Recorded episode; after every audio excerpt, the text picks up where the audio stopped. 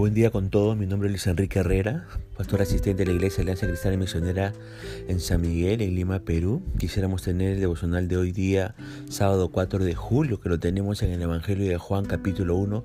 Vamos a leer solamente los versículos 45 y 46. Dicen así estos versículos. Felipe halló a Natanael y le dijo, hemos hallado a aquel de quien escribió Moisés en la ley, así como los profetas, a Jesús, el hijo de José de Nazaret Natanael le dijo, ¿de Nazaret puede salir algo bueno? Le dijo Felipe, ven y ve.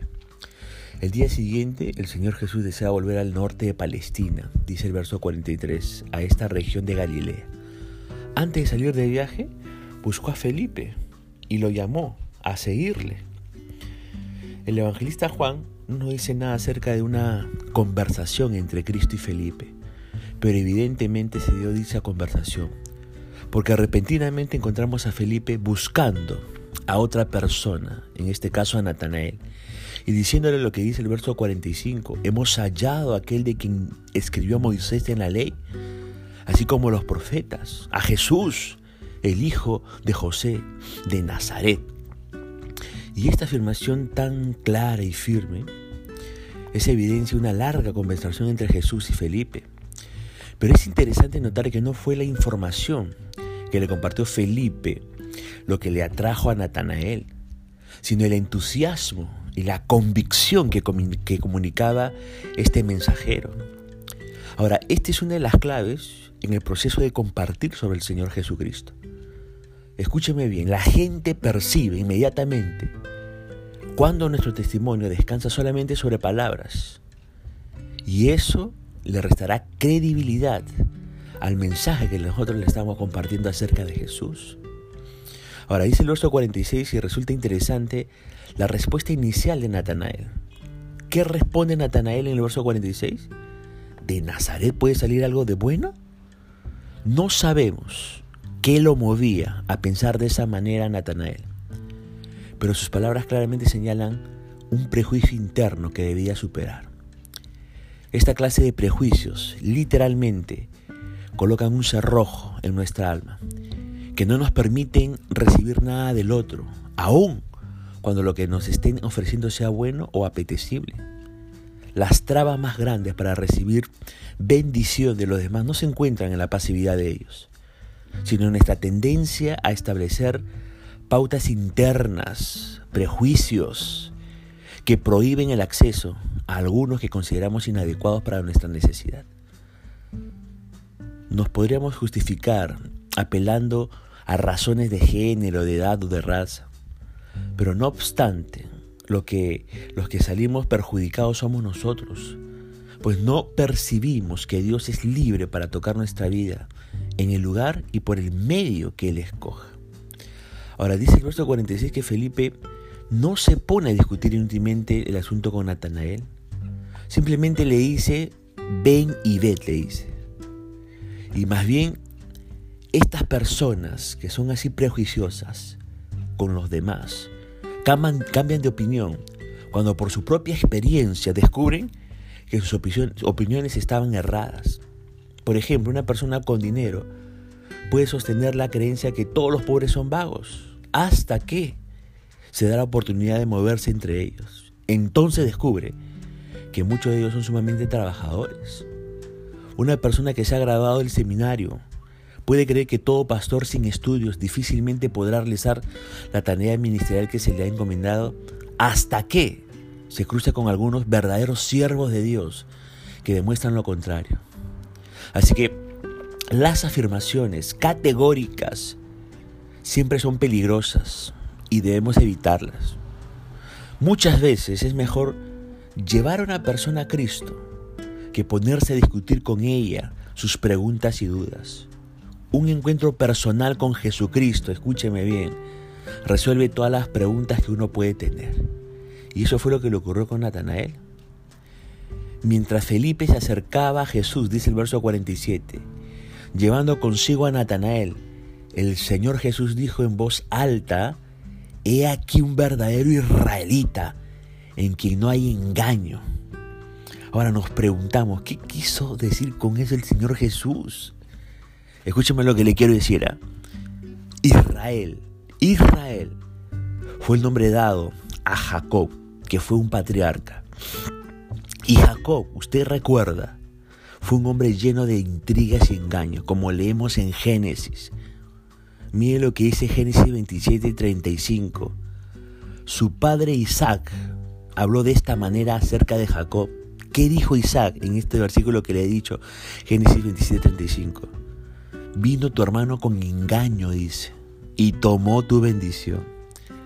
Ahora podemos observar que las palabras del Señor guardan relación con lo que leemos en el Salmo 32, verso 2. ¿Qué dice el Salmo 32, verso 2? Bienaventurado el hombre a quien el Señor no culpa de iniquidad. Y dice, y en cuyo espíritu no hay engaño, no hay engaño, dice. ¿Qué de nosotros? Usted que me escucha, ¿qué clase de personas somos nosotros? Le pregunto, ¿hay algo de engaño en, en su vida? ¿Algo que escondemos, que tratamos de disimular, del cual no queremos que nadie se entere? ¿Hay eso en su vida? Dígame. Dios nos ayude a ser como Natanael, que se diga de nosotros, he aquí un verdadero creyente en que no hay nada oscuro, nada escondido. Ahora, Natanael alcanzó a escuchar las palabras del Señor y quedó sorprendido. ¿De dónde me conoces? le preguntó ahí en verso 48. Con esa sencillez de corazón de un hombre en quien no hay engaño, Natanael reconoce que lo que Cristo dijo era cierto. Pero la pregunta es, ¿cómo sabía el Señor eso? Si no se conocían personalmente. Y Cristo aprovechó ese momento, cuando la mente y el corazón de Natanael estaban abiertos a su revelación para decirle en el verso 48, antes que Felipe te llamara, el Hijo del Señor Jesús, cuando estabas debajo de la higuera, te vi. Y mire, Cristo no lo expresa abiertamente, pero le da a entender a Natanael que no solo lo había visto sentado debajo de la higuera, sino sabía, escúcheme bien, sabía lo que estaba pensando, sabía lo que Natanael estaba meditando. Quizá Natanael tenía que ver eh, con la venida del Mesías, ¿no? Lo que sea, lo que sea que haya sido, Natanael se percata que Cristo sabía su corazón y mente, que nada estaba escondido delante de la persona del Señor Jesús. Y al percatarse de eso, que nada estaba escondido de lo que él pensaba o lo que había en su corazón, al percatarse de eso, Natanael queda impactado, queda impactado. Tal fue el impacto que Natanael cambió dramáticamente su postura, cambió su prejuicio y que exclamó en el verso 49, Rabí, tú eres el Hijo de Dios, tú eres el rey de Israel. Y estas palabras están relacionadas, déjeme decirle, con el Salmo 2, que es un salmo mesiánico.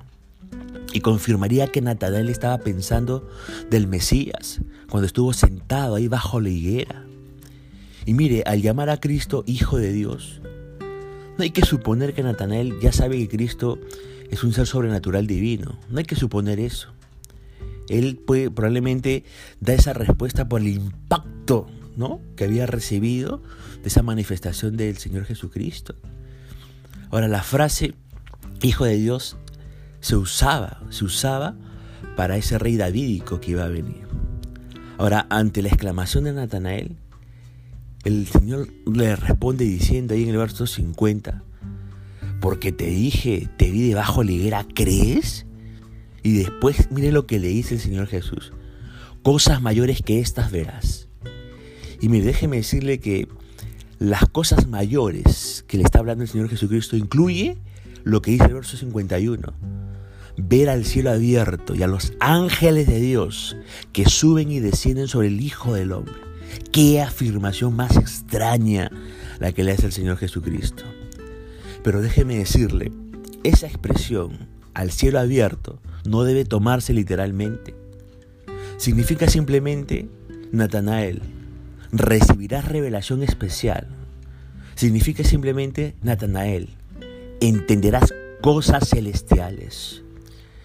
Y lo que Natanael llegará a entender tiene que ver con la naturaleza de Cristo.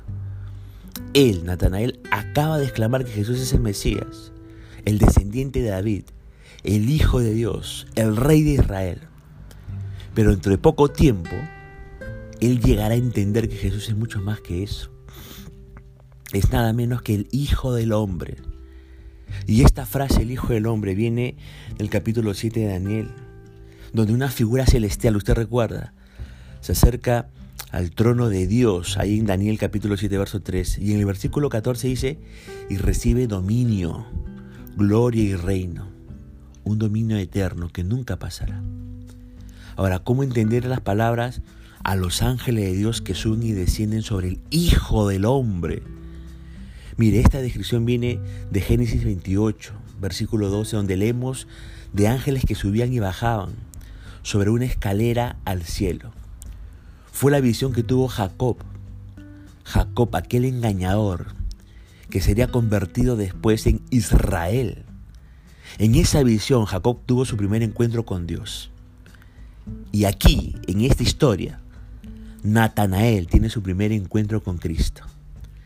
Al igual que Jacob allá en Génesis, vio, por decirlo así, a los cielos abiertos, ¿no? Natanael también iba a ver los cielos abiertos. Jacob, ahí en Génesis, en ese sueño, vio a los ángeles de Dios subiendo y bajando sobre una escalera. Natanael, haciendo un paralelo, iba a ver a, esos ángeles subiendo y bajando sobre la persona de Jesús de Nazaret. Al igual que la escalera estableció una relación entre el cielo y la tierra, ya en Génesis 28. Ahora escúcheme esta verdad poderosa. Ahora Cristo establecería esa relación.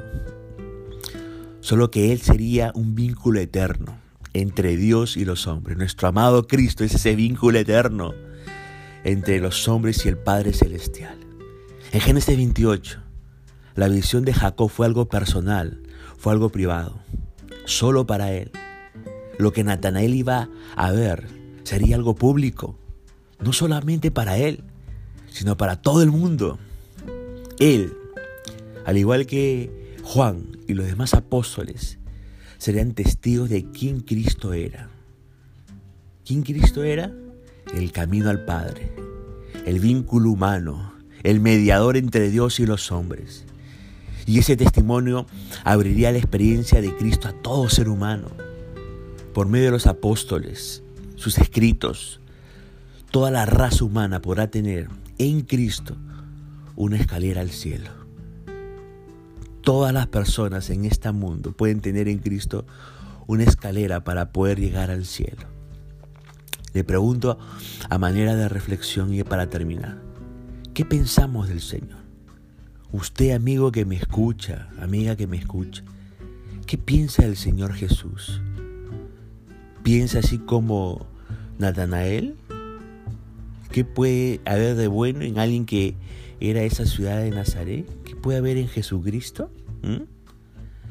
Usted que me escucha y ya es creyente, ¿entendemos su gloria como el mediador entre Dios y los hombres? ¿Lo reconoce así? ¿Reconoce a Jesús como aquel que nos reconcilia con Dios? Fíjese que Natanael en esta experiencia se reconcilia, digamos, con el Señor porque tiene su encuentro personal con Cristo. Y déjeme decirle que nosotros somos como Jacob. Todas las personas en este mundo somos como Jacob en Génesis 28. Estamos huyendo, digamos así entre comillas, por decirlo así. Estamos huyendo de las consecuencias de nuestros pecados. Porque una cosa es cierta lo que dice la Escritura. Todos hemos pecado y estamos destituidos de la gloria de Dios. Pero ¿sabe que en el camino podemos encontrarnos con Cristo? Y muchos de nosotros nos hemos encontrado con Cristo en ese camino de pecado que hemos tenido. Hemos tenido esa revelación celestial por medio de Jesucristo, muchos de nosotros. Y sabemos ahora que Dios nos ama, que Él nos perdona y que Él nos acompañará a lo largo de nuestro peregrinaje hasta que por fin lleguemos a nuestro hogar celestial, porque Jesucristo dijo, he ido a preparar moradas para ustedes allá en los cielos. Voy a, voy a ir a preparar esas moradas, pero también voy a regresar por ustedes. Usted, amigo y amiga que me escucha, ¿está preparado para ese retorno de Cristo por segunda vez? Yo espero que sí. Usted, hermanos, está santificando más. Está usted esforzándose para poder eh, cuidar y ser temeroso de la salvación que ha recibido. Yo espero que sí. Dios nos ayude a poder siempre encajar en el centro de la voluntad suya. Ya nos estaremos comunicando el día de mañana. Que la gracia de Dios y la bendición de Dios le continúe llegando a su propia vida y familia.